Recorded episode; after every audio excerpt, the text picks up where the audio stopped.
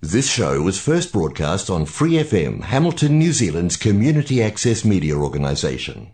For more information on our lineup of shows and the role we play in the media, visit freefm.org.nz.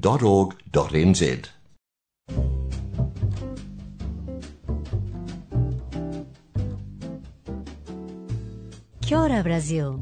O programa de rádio comunitária em Hamilton, na Nova Zelândia, para brasileiros ao redor do mundo. Que hora New Zealand, que hora Brasil, que hora mundo.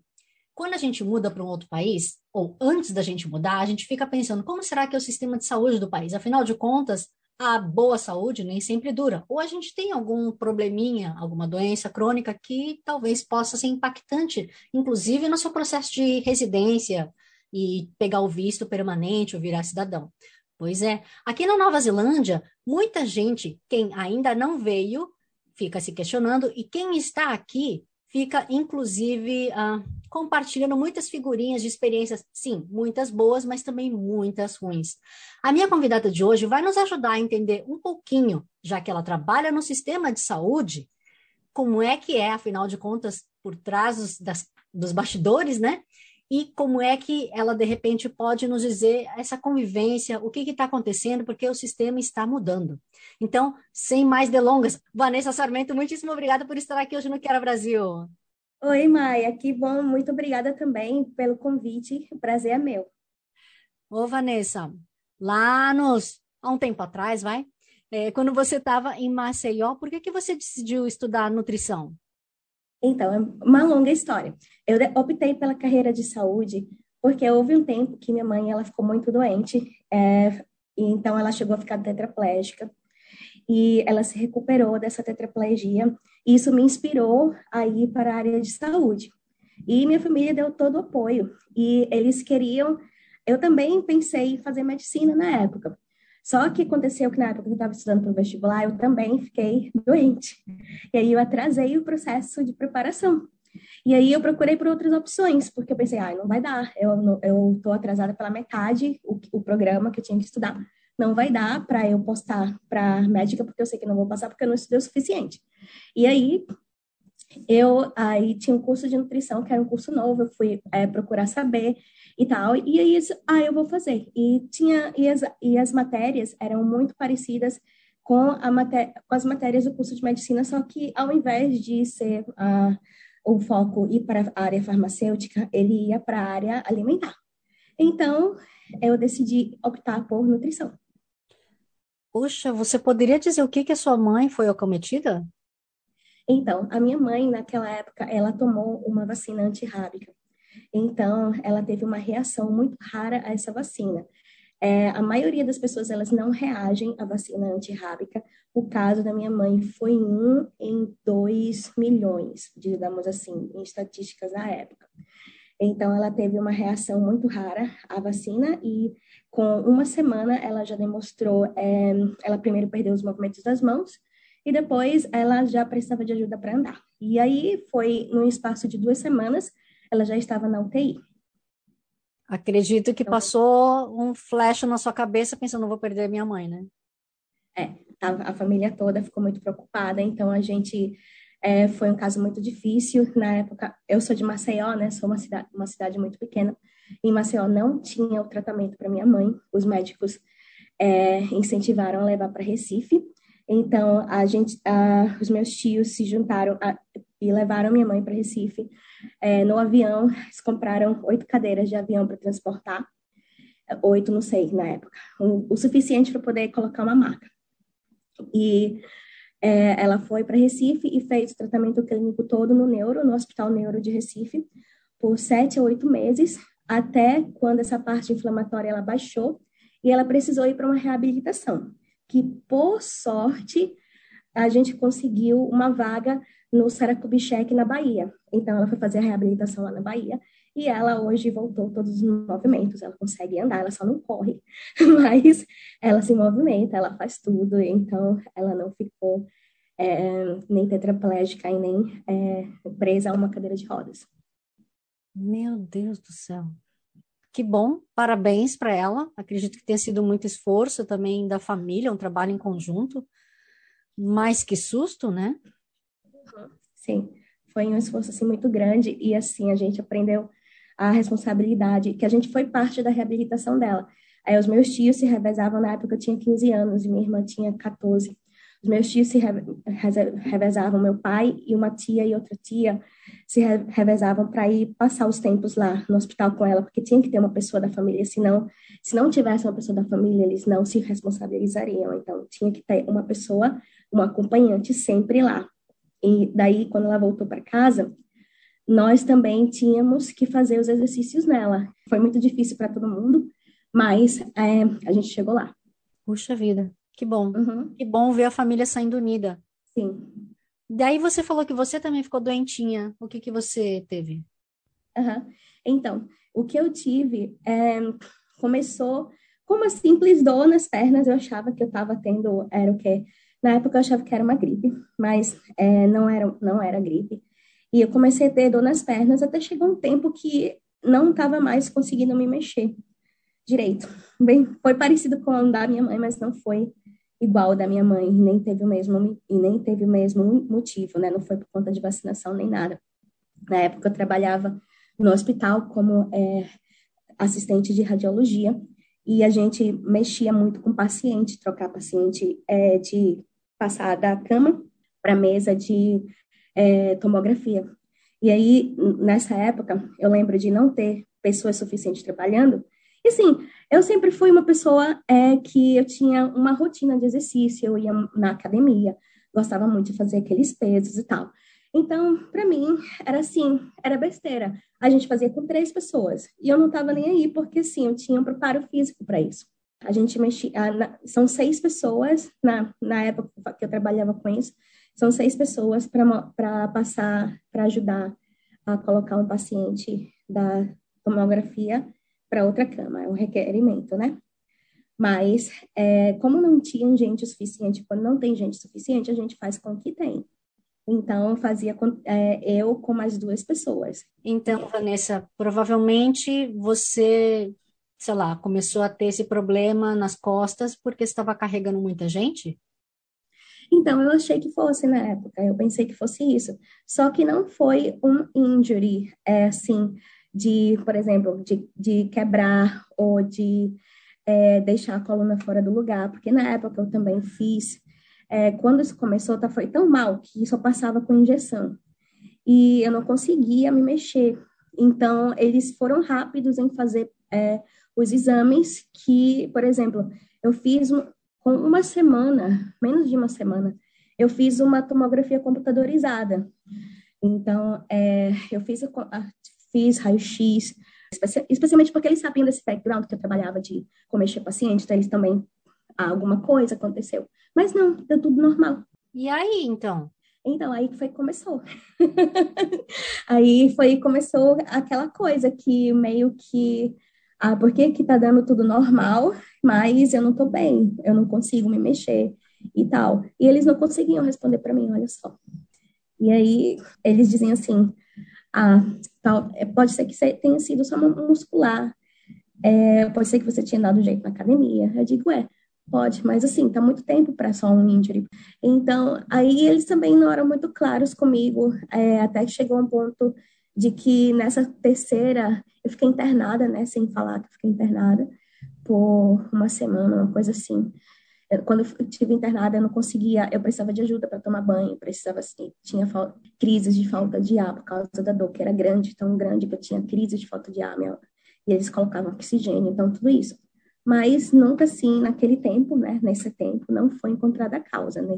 Eu fui embora sem ter um diagnóstico fechado, mas somente assim, o exclu, com exclusão de que eu não tinha nada quebrado, nada é, na minha parte da coluna, né? Então, assim, e nada assim de que fosse life threatening, que é alguma coisa que, a, que coloca a sua vida em perigo.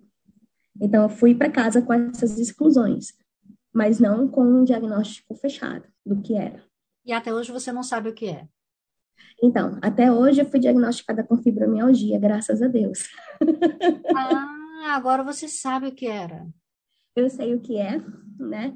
Então, já foram é, é, até o ano passado mesmo.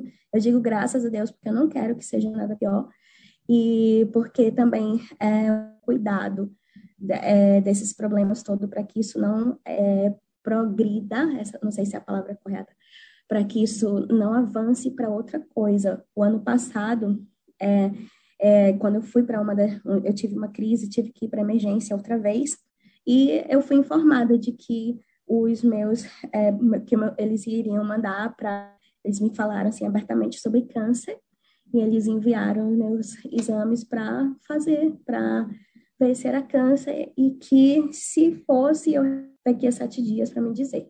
Então, até hoje, essa ligação não chegou e eu estou muito feliz com isso.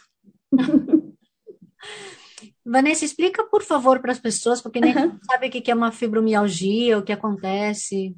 Uhum. Então, a fibromialgia, ela é uma doença muito, ela é uma síndrome, né, que as ela ainda está sendo estudada, que as pessoas não sabem qual é, qual é a causa dela. Porém, muitas pessoas que têm fibromialgia, elas sempre têm um diagnóstico de outras doenças reumáticas, como o lúpus eritematoso, como a artrite reumatoide, e etc, etc, outras doenças que agora eu acho que chama Sjögren síndrome, que é uma na coluna também, e outras que é, é por conta de a pessoa ter, uma, ter uma flexibilidade muito grande e o, e o músculo ele ele distende bastante. Então, várias pessoas com vários outros tipos de, de patologia, elas apresentam fibromialgia. A fibromialgia, ela é diagnosticada por, é, antigamente eram 18 pontos, hoje é, são 11 pontos. A gente chama muitas vezes de trigger points. Você tem, é, são uns nódulos, quando você põe a mão, você sente os nódulos. E eles, e eles são muito dolorosos. Então, a, e a dor, ela reflete sempre assim, ou para todo lado, ou para baixo, para cima desses nódulos. Então, se o médico ele te fizer um exame físico e ele achar 11 nódulos, no mínimo, ao mesmo tempo, 11 nódulos ao mesmo tempo, nessas regiões específicas do corpo, né? Que eles têm um mapa para diagnosticar essas regiões específicas do corpo, eles diagnosticam como fibromialgia. Então, a fibromialgia, ela é muito debilitante. É, eu cheguei no, no ponto que eu consigo manejar bem, mas no começo, é, não estou dizendo que não é difícil, é, continua difícil, mas eu aprendi a viver com ela e aprendi a evitar as crises frequentes. Você diria que com a alimentação você consegue também reduzir alguma coisa ou não, ela não tem ligação? Uhum, com certeza sim, com certeza sim. Então, no início, é, quando eu, quando eu descobri, eu comecei a sentir, na verdade, eu consegui, eu, antes de, de eu ter essa crise, eu tive uma, um episódio de muita intolerância ao glúten, né? Então, eu fiquei é, sem comer glúten por seis anos. Eu, e aí, pouco tempo depois, uns dois anos depois que eu descobri que eu era intolerante ao glúten, eu fui diagnosticada com fibromialgia. E é, eu passei, hoje, uma das coisas que eu faço, que eu cuido da alimentação. Então, não é tudo que eu como. Assim, eu dou uma. Eu não ligo muito quando eu vou me socializar, eu não fico fazendo. É, né, tratando quando eu estou me socializando, ao menos que eu esteja numa crise, que é outra coisa. Mas quando eu não estou, não me importo, eu compartilho com as pessoas que estão lá e tudo bem. Mas, em geral, tem muitas coisas que eu não como, inclusive coisas industrializadas. Então, eu, é, eu como o mais livre de coisas industrializadas ou processadas o possível, para poder manter é, uma saúde melhor. E para uma é. mulher que está tão assim unida com a família, o que te fez ter essa ideia de mudar de país? Então, na verdade, eu nunca pensei em sair da minha terra de Maceió, né? Inclusive, é, eu, ah, eu gostava muito de lá, eu tinha um apego muito grande pelos meus pais. Mas o que me fez sair foi dar uma segunda chance ao meu casamento, né? Eu era casada naquela época. E daí o casamento não ia bem. Eu era casada com um kiwi. E aí, assim, a gente separou. Falei para ele: volta lá para o seu país, já que você não está feliz e tal. E aí a gente ficou, ainda ficou com contato. E a gente chegou a um acordo, assim, de que eu tentaria aqui. para ver se alguma coisa mudava. Então, era essa a ideia, em tentar resgatar essa, esse relacionamento. Ah, e aí por isso você veio. Uhum. Uhum. Eita, mas por que que o marido, o que que um Kimi estava fazendo no Brasil? Em Maceió? Então, ele foi porque a gente se conheceu, ele veio para casar comigo. E assim, eu falei para ele desde o começo. Como assim? Pelo Orkut? Pelo Tinder? Não tinha Tinder não, ainda? Não existia isso. Lembra aquela... Aí, como era que chamava aquele negócio? ICQ, aquela ICQ. florzinha que fazia. Foi aí.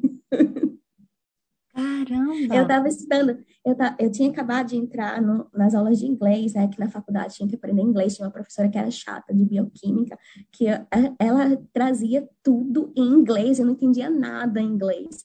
Aí eu entrei para estudar inglês para entender essas aulas de bioquímica, que eu não sei onde que ela colocou na cabeça dela que ela tinha que ensinar em bioquímica em inglês. Bioquímica já é difícil. Aí você ensinar inglês, para quem não fala inglês, please. E aí, aí então foi pega com kiwi. É, foi assim, foi, foi por aí a história. Quantos anos atrás foi isso, então, que você veio para Nova Zelândia? Agora, creio que já tá, são 13 anos. E 13 anos. Então, a gente ficou... Se eu tivesse casada com ele hoje, foi 2009, eu acho que já seriam quase 20. Eu casei com 20... Eu casei uma semana depois de fazer 21 anos. Imagina! Então você casou ontem. Com essa sua carinha de bebê. Não sou assim, tô novinha, não. Ai, gente, eu não sei se vocês concordam comigo, mas é que a Vanessa, só pela voz, a gente acha que é uma criancinha, né? Assim, tão fofinha, delicadinha. Ai, já passei, assim, muita idade, mas tudo bem. Deixar... Agora como vou começar a deixar como elogio. Não envelheço, não. Vou ficar que nem a minha avó. Isso. Ah, tá. Então, e aí quando vocês vieram para Nova Zelândia, você foi direto para Auckland ou você foi para outra cidade antes? Para Auckland. Uhum. E, mas você continua estudando, é isso? Porque você queria então, atuar na sua área? Sim, sim. Então, quando eu vim para cá, eu tinha acabado de me formar. Eu vim para cá com dois, eu, eu adiantei o TCC para vir para cá, né? Então, nem da cerimônia de formatura participei. Entreguei o TCC três meses antes da data. Não sei como eu fiz. Vim para cá com dois dias de formada, de colação de grau, colei o grau, porque ele sabia que eu não ia deixar a faculdade, porque eu passei, é, eu atrasei os meus estudos no vestibular, mas eu também estudei assim, eu varava a noite para estudar. E eu passei, assim, eu passei entre as primeiras, não sei como, mas eu passei entre as primeiras. Eu fiz o vestibular na federal, então era muito difícil de passar. Os meus pais, eles sempre, é, eu não venho, eu venho de família de classe média, né? Mas assim, os meus pais não são assim, uau, que tem bastante dinheiro para poder investir em coisas, não. Então eu venho de uma família mais assim simples, né? Então, para eu e eu sempre disse assim, eu vou passar na faculdade federal porque a faculdade particular é muito cara e eu não quero que os meus pais façam tanto sacrifício para me pagar uma faculdade. Então, eu estudei lá, coloquei as minhas filhas, como diz, e é, eu passei no vestibular, na, apesar de ter é, atrasado seis meses de estudo, e passei entre as primeiras. Então, eu não ia deixar esse, para mim, era como se fosse o meu curso, é, por uma pessoa que eu não havia conhecido muito, há muito tempo. Então, a gente tem que ter os valores também, né? Então, eu, eu tentei. É, é, como é que se diz? Eu tentei dar conta dos meus valores. Uhum. A sua família reagiu bem quando você falou que ia vir para cá? Não. não, eles não gostaram, mas assim, no final elas, é, é eles entenderam. Na época, assim, é, eu, eu fazia parte de uma religião bem rígida, né? Assim, eu sou uma pessoa totalmente diferente do que eu era há o quê? Há quase 20 anos atrás. Eu sou uma pessoa completamente diferente. Porque... E como que isso tudo influenciou, não sei, na sua vida, na sua formação, depois de vir para cá? Ou, aliás, porque você, na verdade, não teve apoio da sua família para vir, né? Não, não, não diretamente, não. É, então, assim, eu, eu cresci, eu nasci e cresci sendo testemunha de Jeová. Então, são, é, são costumes é, muito diferentes. E eu não vou dizer, assim, que foi ruim, não, porque os meus pais, eles sempre foram é, muito bons, muito responsáveis, pais muito amorosos, sempre cuidaram bem é, da, nossa, da nossa educação, é, sempre deram o melhor deles para gente. Então, sempre cuidaram bem de tudo, não faltava nada em casa. Meu pai sempre foi um homem muito bom e muito responsável. Minha mãe também, uma pessoa muito trabalhadora, muito é, muito boa e muito responsável. Então, tudo isso, eles deram uma boa, uma, uma educação muito boa para gente. E só que é, chegou um tempo da minha vida que ser testemunha de Jeová não fazia mais parte dos, das minhas crenças, nem da, nem da pessoa em que eu me transformei com todas essas experiências. Então, é, após eu deixar, após eu decidir me separar desse, é, sair de vez desse casamento, eu também saí da religião. Na religião, teve alguma coisa restritiva em relação a ele ter casado com uma, você ter casado com uma pessoa que talvez não seja testemunha?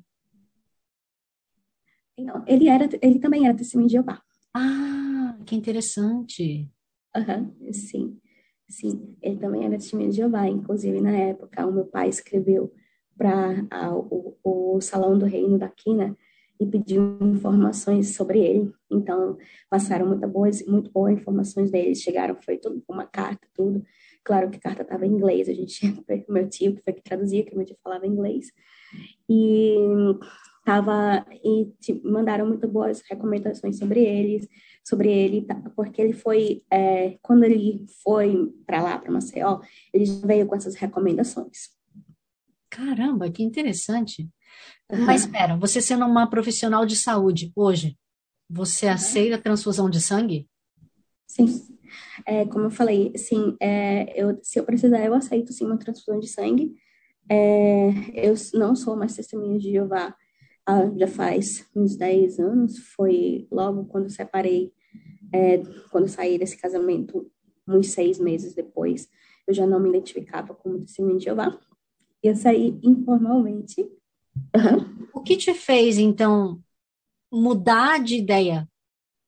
Por quê? Foi, foi uma coisa gradativa? Você não consegue enumerar, assim, apontar alguma razão ou... Consigo. Um, foi todo um processo de reflexão. Então, quando os fatos aconteceram, né, assim, a decisão de eu ter saído desse matrimônio, desse casamento, foi uma, foi uma situação bastante séria, a qual, apesar de eu saber que a razão apontava para o meu lado, eu não tive o apoio das testemunhas de Jeová como grupo. E eu, eu vi isso pelo fato de eu ser, uma, de eu ser mulher.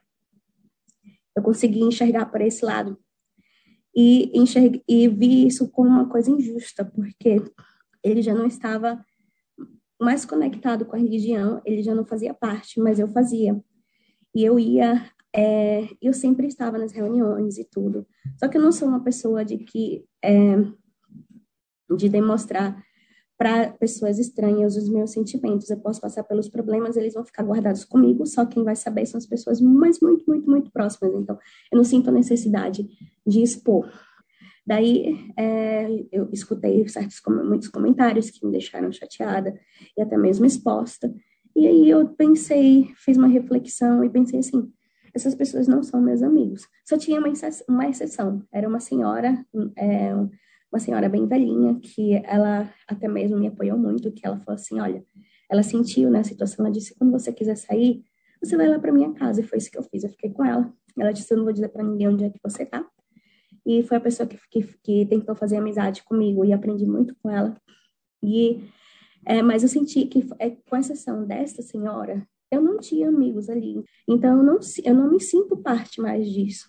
E aí, depois disso, começou todo um processo porque comecei a revisar as crenças e os ensinamentos, os quais hoje, apesar de eu entender e respeitar que as pessoas entendem as coisas dessa maneira, não é a maneira que eu vivo a minha vida e não é a maneira que eu entendo as coisas.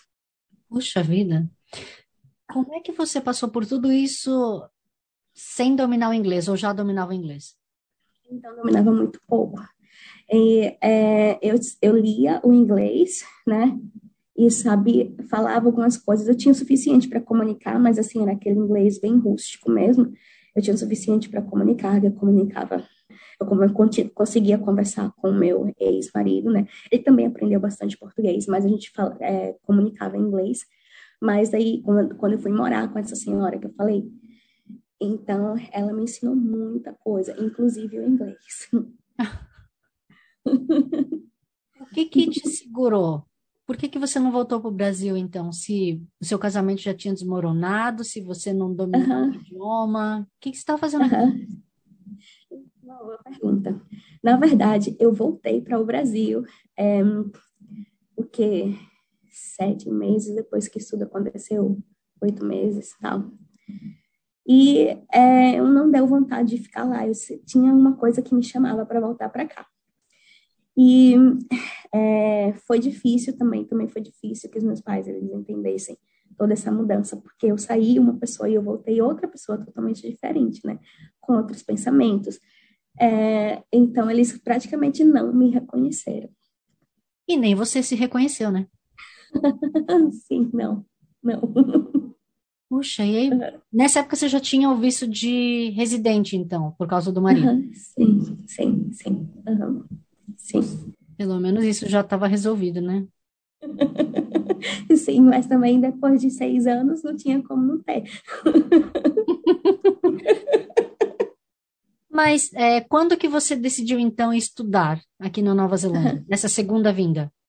Então, eu sempre tive, assim, em, se eu ficasse lá em Maceió, eu tinha, eu tinha acabado de terminar a nutrição, é, eu tinha duas ofertas de emprego quando eu saí de lá, assim, de empregos muito legais, porque eu estagiei, é, inclusive eu passei, eu consegui va vagas de estágio que eram muito difíceis de conseguir, eu consegui. E eu fui chamada, eu tinha convites para trabalhar quando eu saí de lá da minha cidade.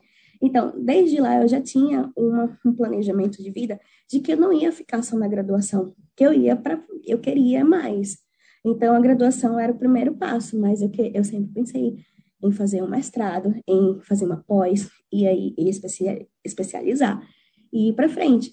Então, a ideia praticamente era a mesma, só que agora tinha que ser em outro lugar. Mas você chegou a fazer a graduação aqui ou você só fez meio que umas matérias complementares e pegou a equivalência aqui? Não, na verdade, eu nunca fiz nada, é, nada de o que o pessoal faz em QA, é, equivalências, nunca fiz isso. O que eu fiz foi, eu fiz duas pós-graduações aqui. Ah, é, inclusive eu vi que você fez uma que é um sonho meu que eu gostaria de fazer. Ah, lá em é? Ah, sim. Ah, que legal. Clinical Research. Uhum. Legal, faz, é muito bom. Uhum. Mas a primeira que você fez foi qual, então? Em Health Sciences da Auckland Uni. Era sobre o quê? Era mestrado? Então, é uma após, para você ir para o mestrado, você tem que ter a pós feita, né? Então, é, a ideia, o meu mestrado ainda não estou decidindo onde é que eu vou querer escrever, mas eu estou eu fiz um pós-certificate in Health Sciences da Auckland Uni.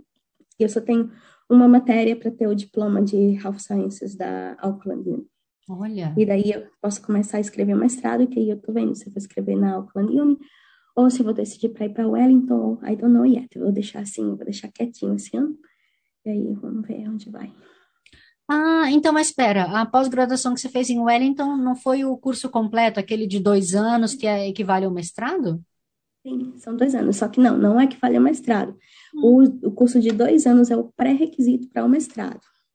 Hum.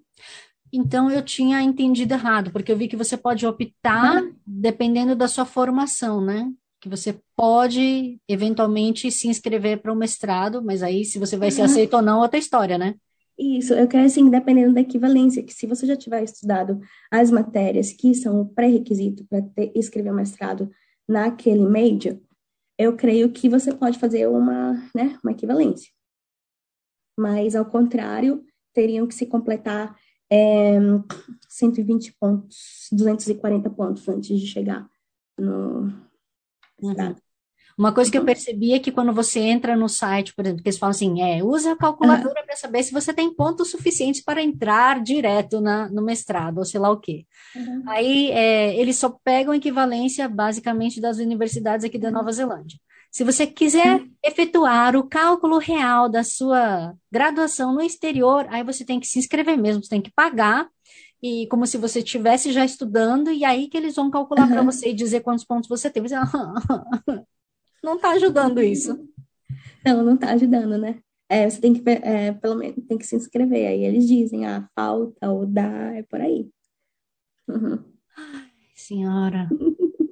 ai, ai, ai. Mas, enfim. Mas aí eu acho que você vai pegar o curso bem melhor agora. Eu peguei uma das primeiras turmas, eles estavam ainda desenvolvendo. Ah. Creio que agora eles mudaram bastante. Eu vi que eles têm um modo também de, acho que, ensino à distância, né? É, a distância. Eu ia, é, eu viajava, não, nunca morei em Wellington. Eu viajava cada três meses, uma vez no, no começo do ano, uma vez no meio do ano, uma vez no final do ano, para os blocos. Hum, poxa. Acho que na época que eu vi, eles estavam falando que era uma vez por mês que tinha que ir, não era termo, não. Ah, então já mudou de novo. mas enfim, gente, desculpa. Eu sei que é muito específico, mas é que é, para quem é da área da saúde, se você quer ganhar dinheiro, é. vai trabalhar com pesquisa clínica, né? Não sei se a Vanessa concorda, mas o Valmir também vai dizer isso. E uma outra pessoa que eu conversei antes de vir para Nova Zelândia também, né? As pessoas falam: olha, dá dinheiro. E tem vaga a rodo. Então a galera, Entendi. meu, você trabalha com pesquisa clínica, você é monitor, vem, vem que a Nova Zelândia está de braços abertos para você. Uhum, sim. É, e acho que você ganha um pouquinho mais que o mínimo, não é o mínimo, não. Acho que você ganha bem. É, é, é. Uhum. Mas, ok, eu, eu vendi todo esse peixe, falei que o curso abre portas, dá vagas, mas você não trabalha uhum. na área. Não, é verdade. Então, é, trabalho e não trabalho. No momento, no momento eu tenho outros planos, né? Então eu tenho o meu, é, o meu próprio negócio que eu estou começando e tenho planos de crescer. Então eu continuo trabalhando na área, na área de saúde, eu pego projetos, faço bastante coisas, ensino também, o que para mim também é bem legal. E é, eu quero ampliar o meu business. E eu quero fazer a minha própria pesquisa no futuro. Hum, Conte-me mais. Como assim? Pesquisa no quê? então, ai, tem tantas coisas, principalmente na área da medicina natural, que é uma área que está crescendo e é uma área que ela ainda não é tão estandardizada, mas eles já começaram a abrir os olhos para isso. Inclusive as universidades, que alguns anos atrás nem que não eram tudo contra, que achavam que não fazia efeito e tal. Mas já tem muita coisa, assim, que já dá para você. É, eles já estão começando a valorizar. Uhum. Inclusive, é uma área que está crescendo na, no campo da farmacêutica e da, e da pesquisa clínica. Uhum. Você vira e mexe posta dizendo que você estava em plantão, etc. Com o que, que você trabalha? Você trabalha no hospital mesmo? Então, trabalho em várias coisas no hospital. Então, ultimamente, como eu te falei, eu tô, eu tô trabalhando muito, tô muito, trabalhando muito nos bastidores do meu business, né? Porque eu tenho planos de, é, eu quero ampliar, eu quero, eu quero trabalhar com outras pessoas e chegar a contratar também. Então, tem muita coisa que precisa ser feita e é, eu preciso de espaço mental para ser criativa. Então, ultimamente, eu, eu acabei, esses anos que eu passei de, de estudante, eu acabei desenvolvendo outra área, que é uma área, de, a área administrativa. Então, eu tenho muita facilidade com essa área e tenho, é, consegui bastante referências, porque eu já trabalhei em muitos lugares, trabalhei em quase todos os hospitais aqui, é, principalmente no hospital principal do Auckland Hospital, já passei para quase tudo que é lugar ali dentro, em vários tipos de trabalho. Por exemplo, eu trabalhei de, de ward clerk, de team administrator, de o que mais? De, transcriptionist, de escrever as cartas dos médicos, ficar escutando o que, que eles ditam as cartas e escrever também, já mexi com isso. Então, já mexi com muita coisa. Então, eu já faço isso automaticamente. Então, é uma. Para eu dar. Eu ter o espaço mental de construir, de criar, eu preciso fazer coisas que eu não tenho que pensar assim. Então, eu tenho que fazer as coisas automáticas. Então, eu vou, marco aquela hora, e quando eu volto, eu tenho o meu espaço de criar que eu estou nesse processo. E é isso que está acontecendo ultimamente. Já trabalhei também com pesquisa, já trabalhei como Clinical Research Administrator, né? Que, na, na verdade, é, quem ganha muito dinheiro, na, quem ganha mais dinheiro na pesquisa são os monitors, pessoal de farmácia, tá? É, quem não mexe com monitor, até podia fazer aquele parfait de ser monitor e tal, mas não é assim, não é o que eu quero para mim, sabe? E daí eu penso assim, fiz minhas reflexões e tudo, é, qual seria o meu futuro, né, nesses locais? Eu não sou farmacêutica, eu acho a farmácia uma ciência muito legal, mas eu não sou farmacêutica. E as empresas de pesquisa, elas são em cima da, de, de farmácia. Então, eu ficaria na parte de quê? De eu sei bolar uma pesquisa, né? Esse curso que eu fiz me ensina a, a bolar toda a pesquisa, a estratégia, a estratégia, etc e tal. Então, o seu foco não seria necessariamente o medicamento em si, né? Porque com o curso você aprendeu a criar estratégia, uhum. um plano de estudo, né? isso. né? Fazer isso, análise isso. estatística dos dados. Uhum, isso.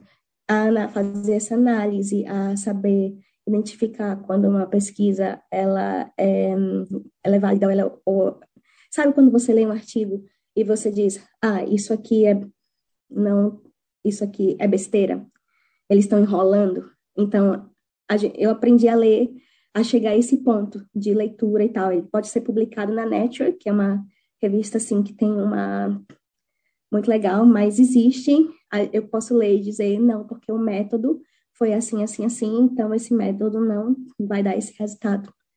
Então, eu, é, então eu tenho uma, um entendimento de metodologia, de, de ciência na biomédica, também é, tenho um conhecimento de farmácia, não, ao, não igual a de um farmacêutico, mas tenho certo conhecimento de, de farmacêutica, que eu também estudei como matéria na universidade, não sou uma farmacêutica qualificada, mas estudei, é, e tenho um entendimento de planejamento de pesquisa, então eu, eu aprendi a fazer é, um, a, o design da pesquisa, né, que é desenhar a pesquisa, e o protocolo, com que tem que escrever como é que vai ser feita, as datas, etc e tal, e como seguir isso, então tenho todo, tu, tudo isso.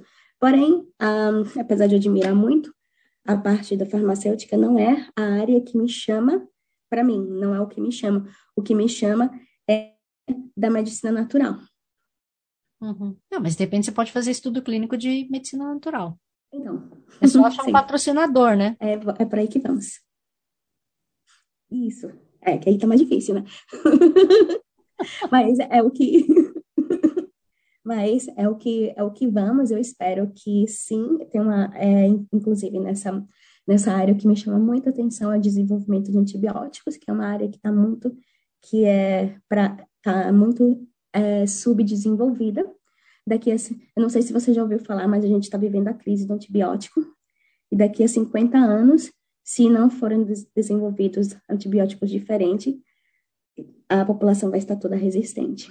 E daí não tem mais cirurgias, né? Porque quem, quem é que vai fazer cirurgia de coração, de abrir cabeça, de um monte de coisa sem, sem antibiótico?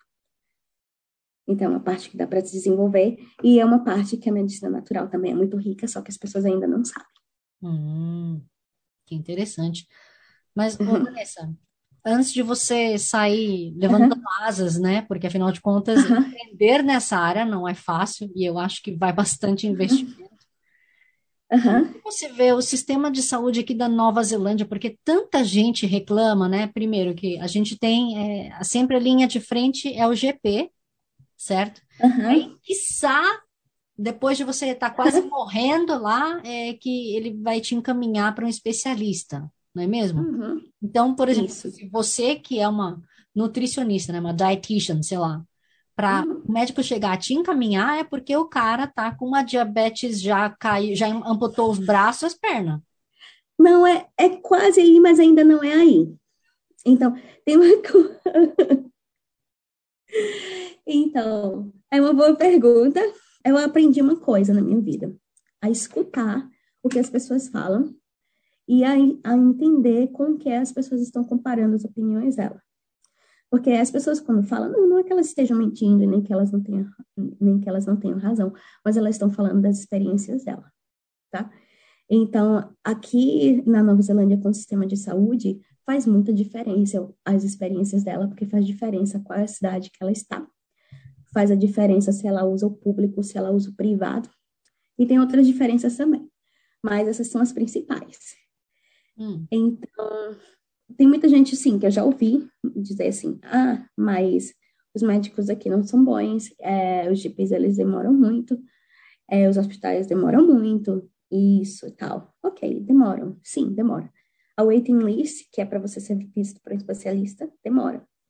Mas muitas vezes as pessoas que estão mais insatisfeitas com toda, né, com o tempo e com, e com o atendimento delas, essas pessoas, elas têm ocupado um sistema de saúde privado no, no país dela de origem.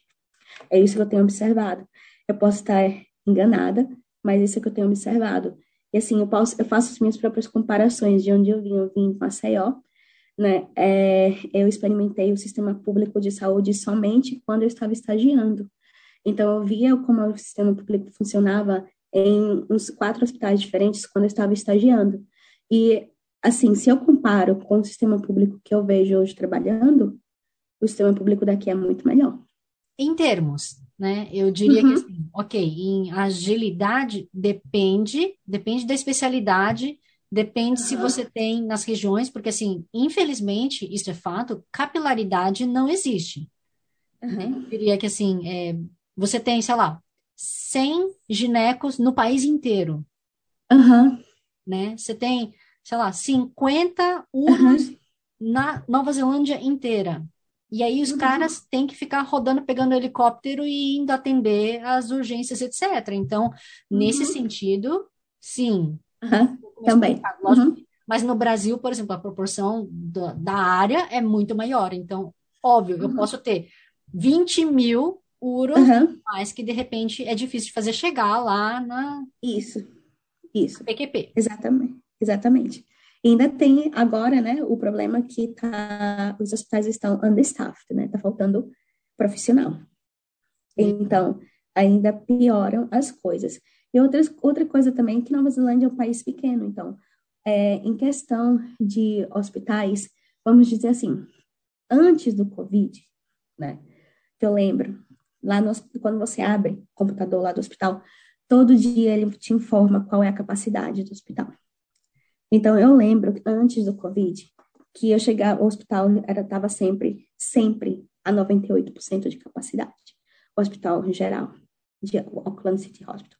Middlemore ainda é pior. Eu, eu nunca, em Middlemore, eu só fui fazer uns trabalhos lá, mas eu nunca trabalhei diariamente em Middlemore. Mas no Auckland Hospital, sim.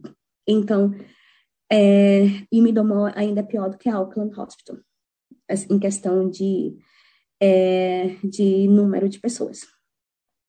E no, todos os dias o hospital trabalhava a 98% de capacidade antes do Covid. Então, não é somente é, a questão de não haver profissionais suficientes, mas também a capacidade é, de leitos, né, de, de poder, de ter o espaço para receber os pacientes. É por isso que, quando veio o Covid, a primeira-ministra fez uma ordem que o hospital trabalhasse a 50% de capacidade, para se, em caso, a gente chegasse a ter é, um surto muito alto de Covid, as pessoas não iam ficar morrendo, assim, em quantidade muito grande. E, e ainda assim... Isso aconteceu, né? Essa estratégia funcionou, digamos. Isso, funcionou. É tanto assim que ainda bem que agora eu sei que tá um número ainda está bastante alto, mas assim, a maioria das pessoas estão vacinadas. Mas se isso acontecesse com as pessoas não estando vacinadas, ia ser um desastre. Ia ser feio, um desastre assim, muito feio. Porque, e as pessoas esquecem também que quem cuida também pega. Então, muito profissional está ficando doente. E muitos ficam doentes. E já são, e já são, e ultimamente está tão understaffed que é, tem lugar, tem wards, que é uma enfermeira para oito pacientes. Coitada. É, e tem dias que elas estão assim, né? E muitas vezes as pessoas não entendem, elas reclamam, elas querem tratamento VIP no hospital público. Então, assim, às vezes eu fico, às vezes eu peço, assim, até mesmo quem está assistindo esse vídeo, né, que tem um pouco de compaixão pelas pessoas que trabalham na área, porque elas estão fazendo o melhor delas e que não é fácil estar tá ali, que não é fácil estar tá ali, é, né, nessa, é, é muito estressante. Eu trabalhei na, inclusive quando o Covid ele não tinha vacina ainda, a vacina ainda estava para sair. Eu trabalhei na época, nessa época também no, no Occupational Health and Safety. E assim, o, ele, o, é, eles trabalhavam muito rápido. Eu ficava, eu ainda trazia trabalho para casa. Eu ficava o dia todo lá.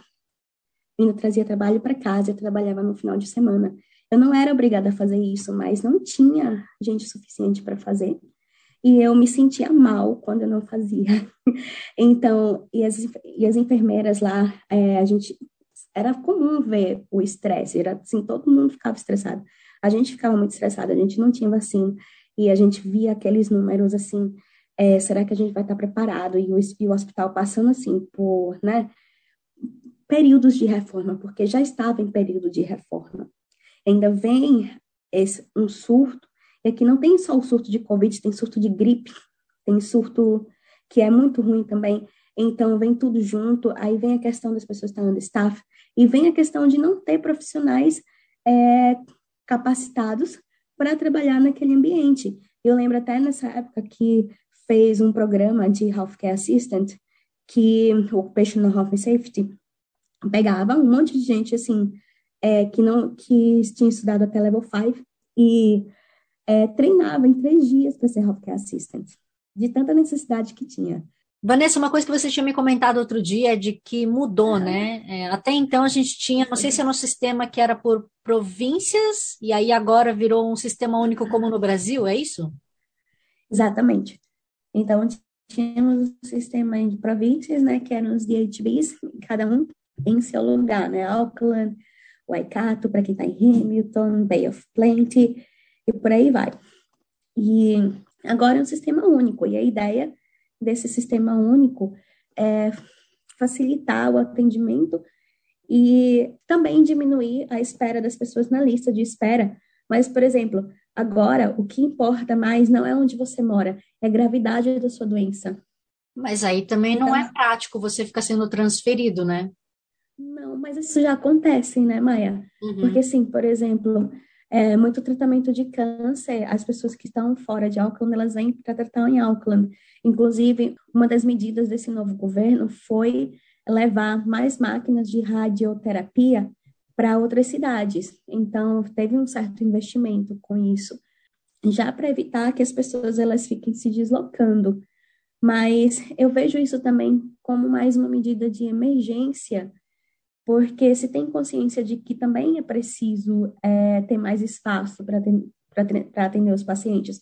Só que essas coisas não se fazem, não se constroem muito, muito rápido. Por exemplo, essa estratégia de é, mudar o sistema de saúde, de fazer ele mais acessível para as pessoas, ela já está desde 2014.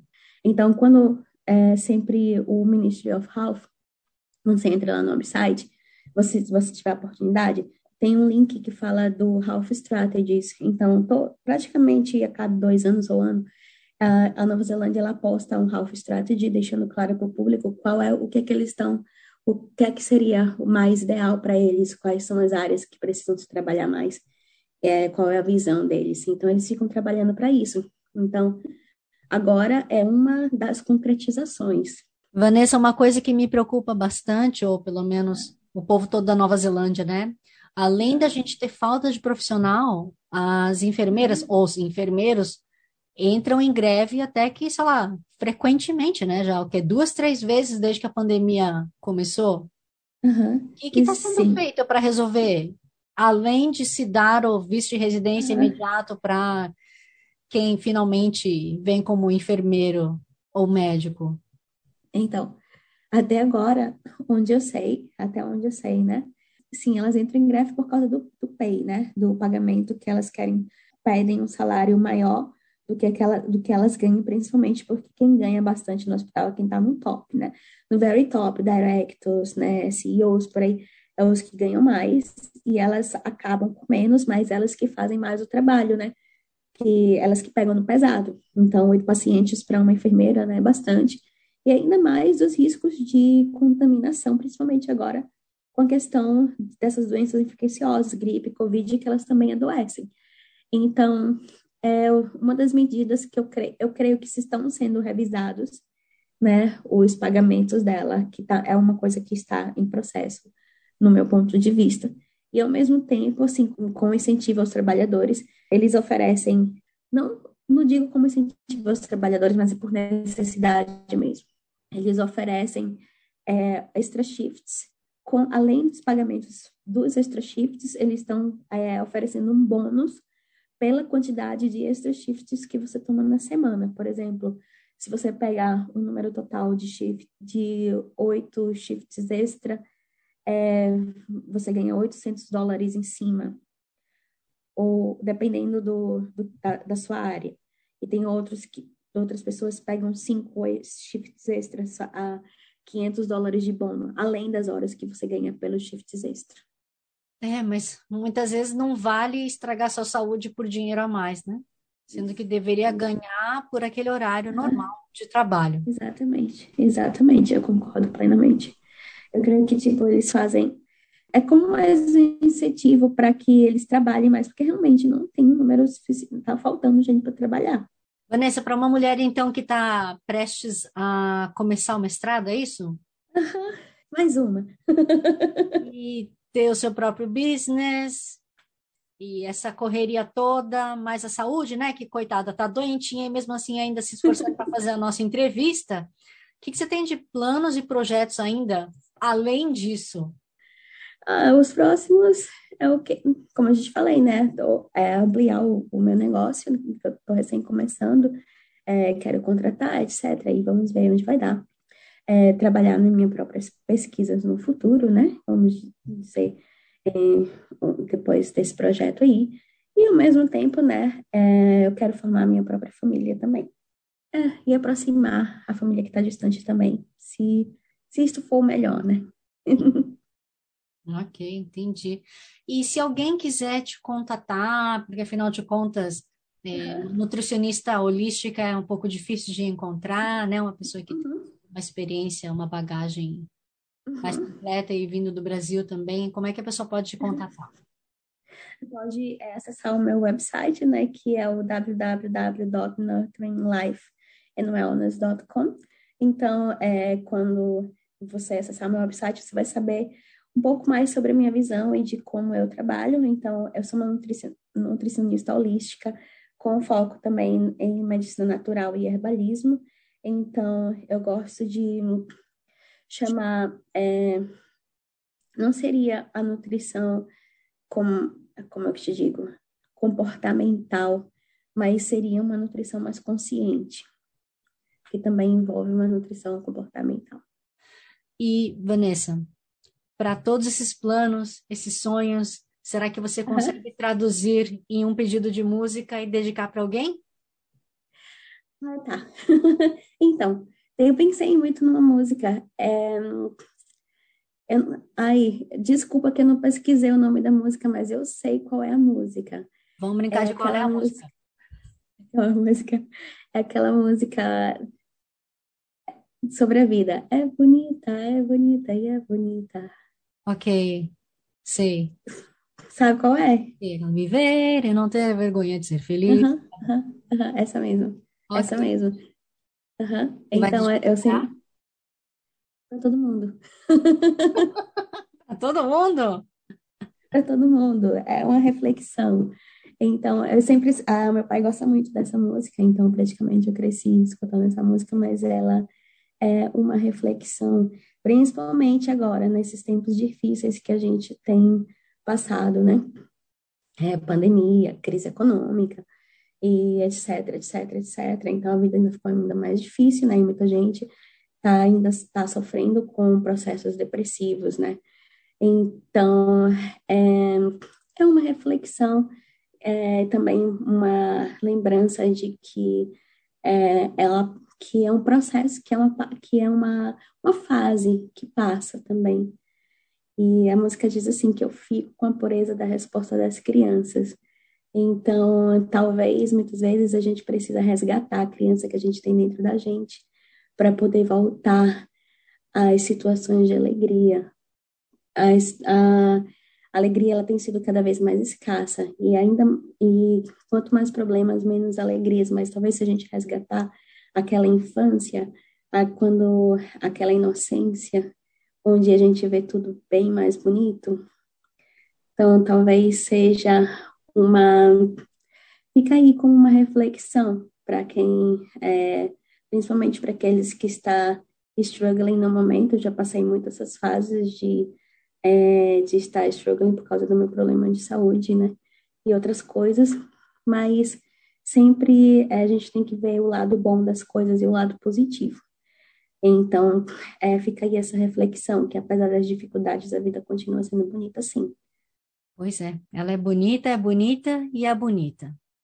Uhum. E é bonita também muito toda essa o seu interior, a sua aura. Vejo o quanto você é uma pessoa querida, positiva, que tem muito a agregar para a sociedade. Então, Vanessa, muito obrigada. Parabéns pelo serviço, né, pela sua profissional fantástica que você é, que você dedicou, né, não só durante a pandemia, mas de toda a sua carreira, que ainda você tenha muitos frutos para serem colhidos, frutos saudáveis, né? sim, sim. Amém. Que saúde não te falte, viu? Mesmo que você esteja doentinho agora. Não vai faltar, não. Obrigada, Maia. Te agradeço muito é, por essa oportunidade. Gosto muito do seu trabalho, tenho acompanhado e tudo, e agradeço muito por essa oportunidade de compartilhar um pouco do que eu sei aqui com as pessoas. Eu espero que, que seja proveitoso para quem está escutando. Pois é. Bom, e se foi proveitoso para você, então, como eu falei, por favor, já deixa a curtida, né? A Vanessa e eu agradecemos bastante seu carinho, sua atenção. E se você quiser também comentar, compartilhar sua experiência de vida, seu projeto, entre em contato comigo, que era Brasil, Brasil com Z, seja pelo Facebook ou pelo Instagram, que eu vou ter o maior prazer em dar a voz à comunidade brasileira e a gringa, aonde quer que ele esteja no mundo. E como sempre, não posso deixar de agradecer Free FM Vox Brasil e todas as rádios afiliadas que estão retransmitindo Quero Brasil, assim como Kevin MacLeod pela trilha sonora de Quero Brasil Vossa Antiga. E a todos vocês, meus queridos ouvintes e espectadores, um grande abraço, que a carra com muita saúde e caqueteano!